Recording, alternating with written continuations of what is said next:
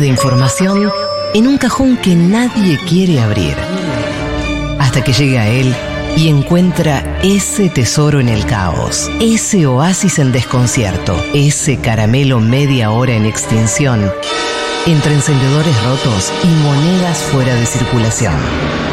Es el momento de Fernando Cacurri y su gabinete inclasificable. Hola, reinas. Chicas, Qué mina de mierda que sos. Ferchu. Che, recién hablamos de. Bien, ¿eh? Bien. Recién hablamos de Pampita que estuvo en LAN. Ah, ah, oh, oh. Esto es gabinete inclasificable. Sí, ese gabinete Con Fer. inclasificable. Gracias, Su. La Su, la y la Na, todas juntas. Eh, recién hablamos que Pampita estuvo en LAM y habla sobre esto de que Milei la, la temoriza, no le gusta la idea de lo de las armas. Bueno, él- ella habla, en- está la nata también en ese momento. Ay, sí, que vote, que, que vote a Pato, que es Sí, súper diferente, es súper re diferente realmente. Y en un momento tienen el siguiente intercambio, porque no es un cruce porque no se están peleando. Sí hay unas cosas No, que dice Milei sí que, sí a mí me preocupan, obviamente. Y una de las que más me preocupan y que hoy lo hablaba con uno de mis hijos en casa era eh, la posibilidad de comprar armas, eh, armas, con- al tener una mayoría de edad. ¿Eso cómo sería en el país, digamos? no, bueno, también Pampita habló mi ley del tema de la venta de órganos. Venta de órganos. Ven A salud ver, pública también Ah, privatizada. Yo ahí, ¿sabés que En la política hay algo que se llama el teorema de Baglini. El teorema de Oh. Baglini, ¿qué, qué dice? Que a medida que vos te acercás al poder, te vas moderando más. Claro. Bien. su mensaje llorando. Bien. Entonces vamos a entrar directo al teorema de Baglini que Ah. menciona la nata. Bien, ¿Qué- porque yo no sé qué es. qué- dice? Me gusta este Cacu Filosofía Política. Puede ser. Atención. No te va a gustar porque Baglini, uno, falleció, así, pero el problema es que era radical, así que ojo con lo que decís. Ah, ¿Por qué ojo con lo que es? Ah, que no banque mucho. falleció, así que ya no por eso. Eh, mm, diputado de la Unión Cívica Radical, en el 86, Baglini, eh, en una bicameral sobre la deuda externa, él dice que, en su denunciación, dice que eh, cuanto más lejos del poder, más disparatadas las ideas que, de qué hacer con la deuda externa. ¿Qué quería decir? Que es lo que dice la- le dice la nata a, a Pampita, que es medio como una especie de, eh, de bajar, bajar la tensión, del estilo, ojo porque mi ley dice, dice 10, pero para cuando si llega al poder va a poder hacer 4 nada más de esas 10, ponele, una cosa así. Mm. ¿Y por qué? Porque... No sé qué sentir con esto que plantea Ferchu. no sé si es bueno o malo. Es porque bueno. no, porque igual malo. va, si, si de 10 hace 4, hay 4 que hizo. que- Claro, pero bueno. Claro. Eh, es las propuestas de un partido o un dirigente político son inversamente proporcionales a sus posibilidades de acceder al poder. Quiere decir, Esto cuanto es, más claro. afuera estás, más chamullás Por y eso- decís lo que sea, y cuanto Para más te llegar acercas a- al poder, más te empezás a, empezás a recular en chancletas, porque no es todo biribiri desde afuera. Claro, por eso Manuela Castañeira dice desde la estratosfera del poder. 500 lucas Sí. por día, más o menos. Sí. Eh, bueno, y Raúl Baglini decía, había formulado esto en una, en una bicameral sobre el tratamiento de la deuda externa en el año 86, y que este teorema, este, este, este enunciado se convierte en una especie de teorema, medio así que se generó, eh, que dice lo siguiente con algunas variantes. Cuanto más lejos está del poder, más irresponsables son los enunciados políticos. Cuanto más cerca, más sensatos y razonables. A medida que un grupo se acerca al poder, va debilitando sus posiciones críticas al gobierno. Esto lo hemos visto un montón de veces. Claro que sí. Personajes outsider que, Sí. eh, esto cuando yo llegue, no sé qué, y cuando llegan... es, Dicen cualquier bueno, cosa en campaña, he escuchado Sí. cada cosa, cada cosa. Lo cual nos lleva a pensar que va a ganar masa. Claro, Danila. También lo podés pensar como cuanto más cerca del poder estás, más conservador se vuelve ese grupo político. Claro. Parrilli, eh, Oscar Parrilli había dicho para, el- para la primera presidencia de, de Néstor Kirchner, había dicho que era el único que había roto este teorema porque había hecho cosas que son de las que decís desde afuera, pero cuando estás adentro no las haces y que Kirchner sí las había hecho. Por, por Sí, la campaña bajar fue- los cuadros. La campaña fue mucho más conservadora de lo que fue el gobierno de Néstor. Sí, también veníamos de un periodo muy complicado, entonces estaba todo muy jodido como para salir a decir cosas muy descabelladas. Claro. Eh, y Horacio Berbisky fue el que acuña el término del teorema de Baglini que se convierte en una especie de estándar de medida de esto, de cuanto más lejos estás, más boqueás, y cuanto más te acercas, eh, bueno, moderás. nos pasa en, en muchos círculos de la vida eso Sí, también. claro. Yo no trabajo acá y digo, eh, los de Futurock, ¿sabes qué? Y después cuando vengo a trabajar, sí, bueno, discúlpenme. Totalmente, Claro. totalmente. Ay, No, realmente lo de Maika. Un aplauso para Maika. gracias, Maika. Ha traído café. verdad que sí. Que se sabe que es primera necesidad en este espacio radial. Acá se aplaude el café de una manera. Hemos hablado también en este espacio de la ventana de Overton, no sé si se acuerdan que era Joseph Overton, un politólogo yankee, que había dicho que era, que este es, este es más mileye- mile- mileyesco, que es, A ver. era em, que vos empezás a plantear temas que son tabú, como para empezar a instalarlos y poco a poco Como empiezan a entrar. Como en- la venta de órganos. Claro, Milei, Ah. eh, Venta de órganos lo dijo bastante explícito, pero hay uno, hay una entrevista con Tenenbaum que le dice, ¿vos vende- estás a favor de vender hijos, tus hijos? Mm. Y él no le dice no, tajante. Chao. Dice, "Es una es un posibilidad". debate para tener. Sí, Nunca sí, le dice sí, no. Sí, sí, sí. Sí, sí. En- Bueno, en una. Ayer vi una entrevista en que le decían. eh, acá dice una persona que vos dormís con tus ocho perros y con tu hermana. Y él furioso, son cinco Sí, perros, sí. son cinco. Bueno, chicos, ¿qué? No, en ningún momento dice. Nunca eh, desmiente no se lo otro. Claro, claro, claro. Bueno, eh, Milei ha, ha plantado, terminamos hablando de vender órganos o vender hijos, porque los plantea y los incorpora. Después como empiezan a aparecer, la ventana de Overton decía eso, como que empiezan a aparecer los temas, primero es tipo, ¿cómo? ¿De dónde sale hijo ven- vender hijos? Te lo explican. Bueno, no sé qué, habría que hablar con científicos. Los científicos dicen, bueno, sí, no sé qué, la- es una cuestión cultural. Entonces empieza como a Los incorporar y se empieza a científicos, diluir. científicos me No, mata claro. cuando aparecen los Vienen tres tipos con un Porque guardapolvo blanco.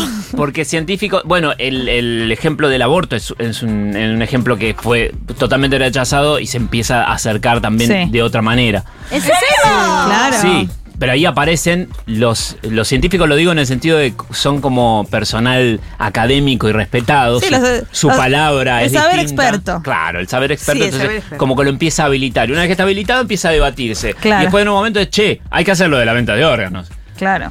Y en un momento es listo, voy con la venta de órganos. y chao, también es este, este teorema o es otro quizás. Este es el de Overt, la ventana de Overton, que es abrir cada vez más la ventana, sería. Empiezan a entrar cosas que no entraban antes. Pero también ahí aparece, cuando vos planteás eh, la venta de órganos, me da bronca estar hablando de la venta de órganos como si fuese algo... Es la ventana abierta. Exactamente eso.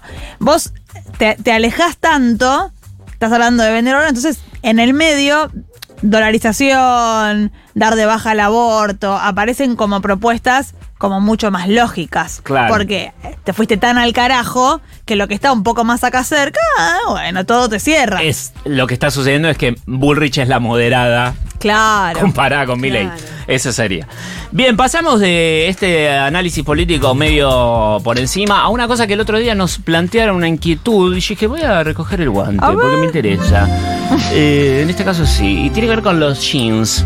¿Con los blue jeans o con los ah, sí, vaqueros? que no sabíamos bien. decirle. ¿Y cómo llegamos de la ventana de Overton a los jeans? Porque como la ventana es muy amplia, pueden Ah, colarse los jeans y lo dejas colgando ahí para que se sequen. Porque es incalificable. Exactamente.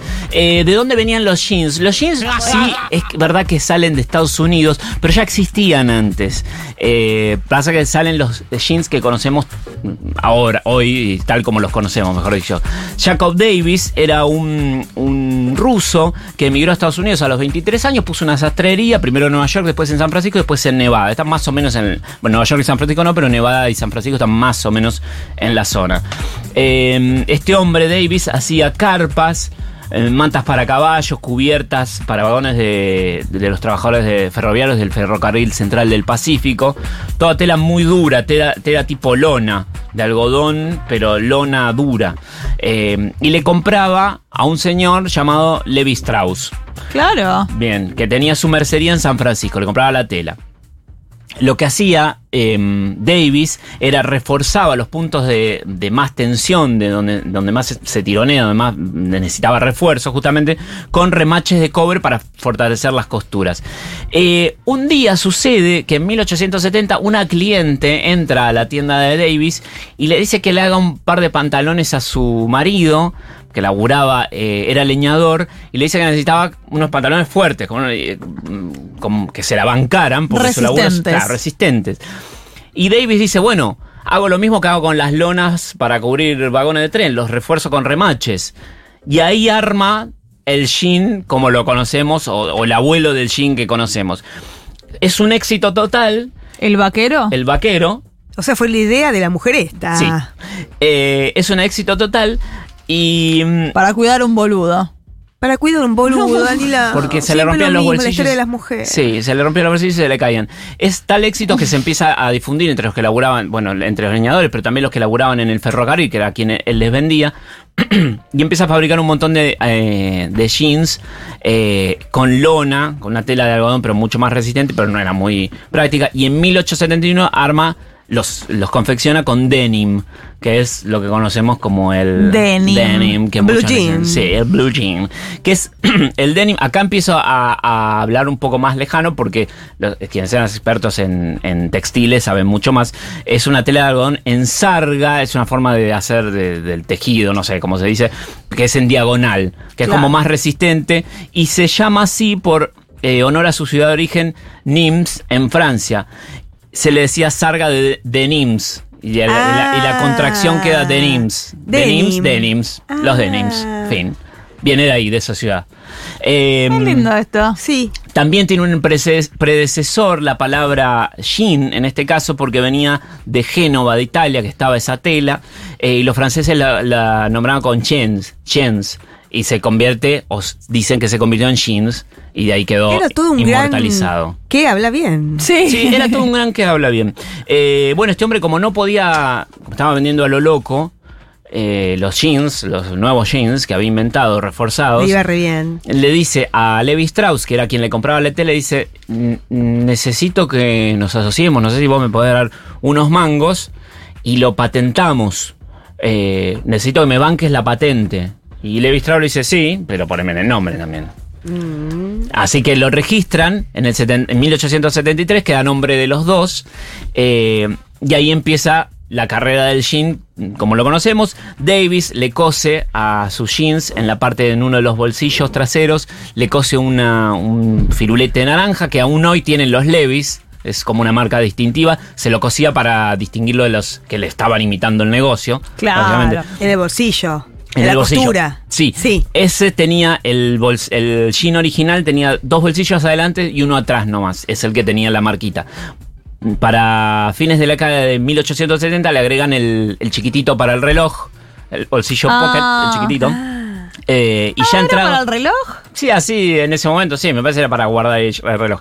Para entrar al siglo XX, ahí eh, se queda configurado como el jean que conocemos de cinco bolsillos, dos de adelante, dos de atrás y el pequeñín.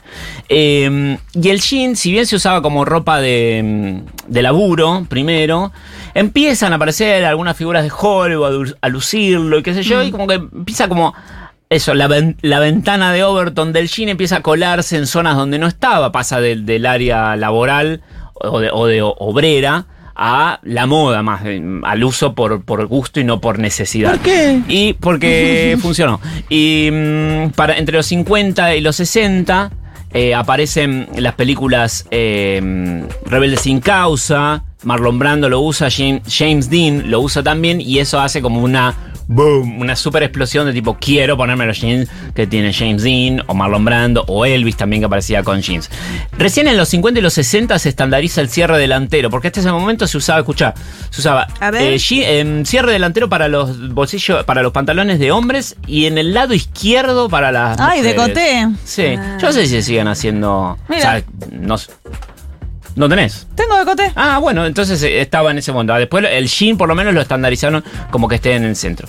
Y, eh, y así es como que el jean se convirtió, pasó de ser una prenda eh, laboral a directamente una prenda que lo usamos todos por completo, que se convirtió en el pantalón por defecto. Yo tengo puesto unos blue jeans en este momento. puestos unos jeans Tienen unos muy buenos blue jeans. Yo no tengo blue jeans hoy. Yo tampoco. Hablando de blue jeans, vamos a cerrar este gabinete con David Bowie cantando Blue Jean.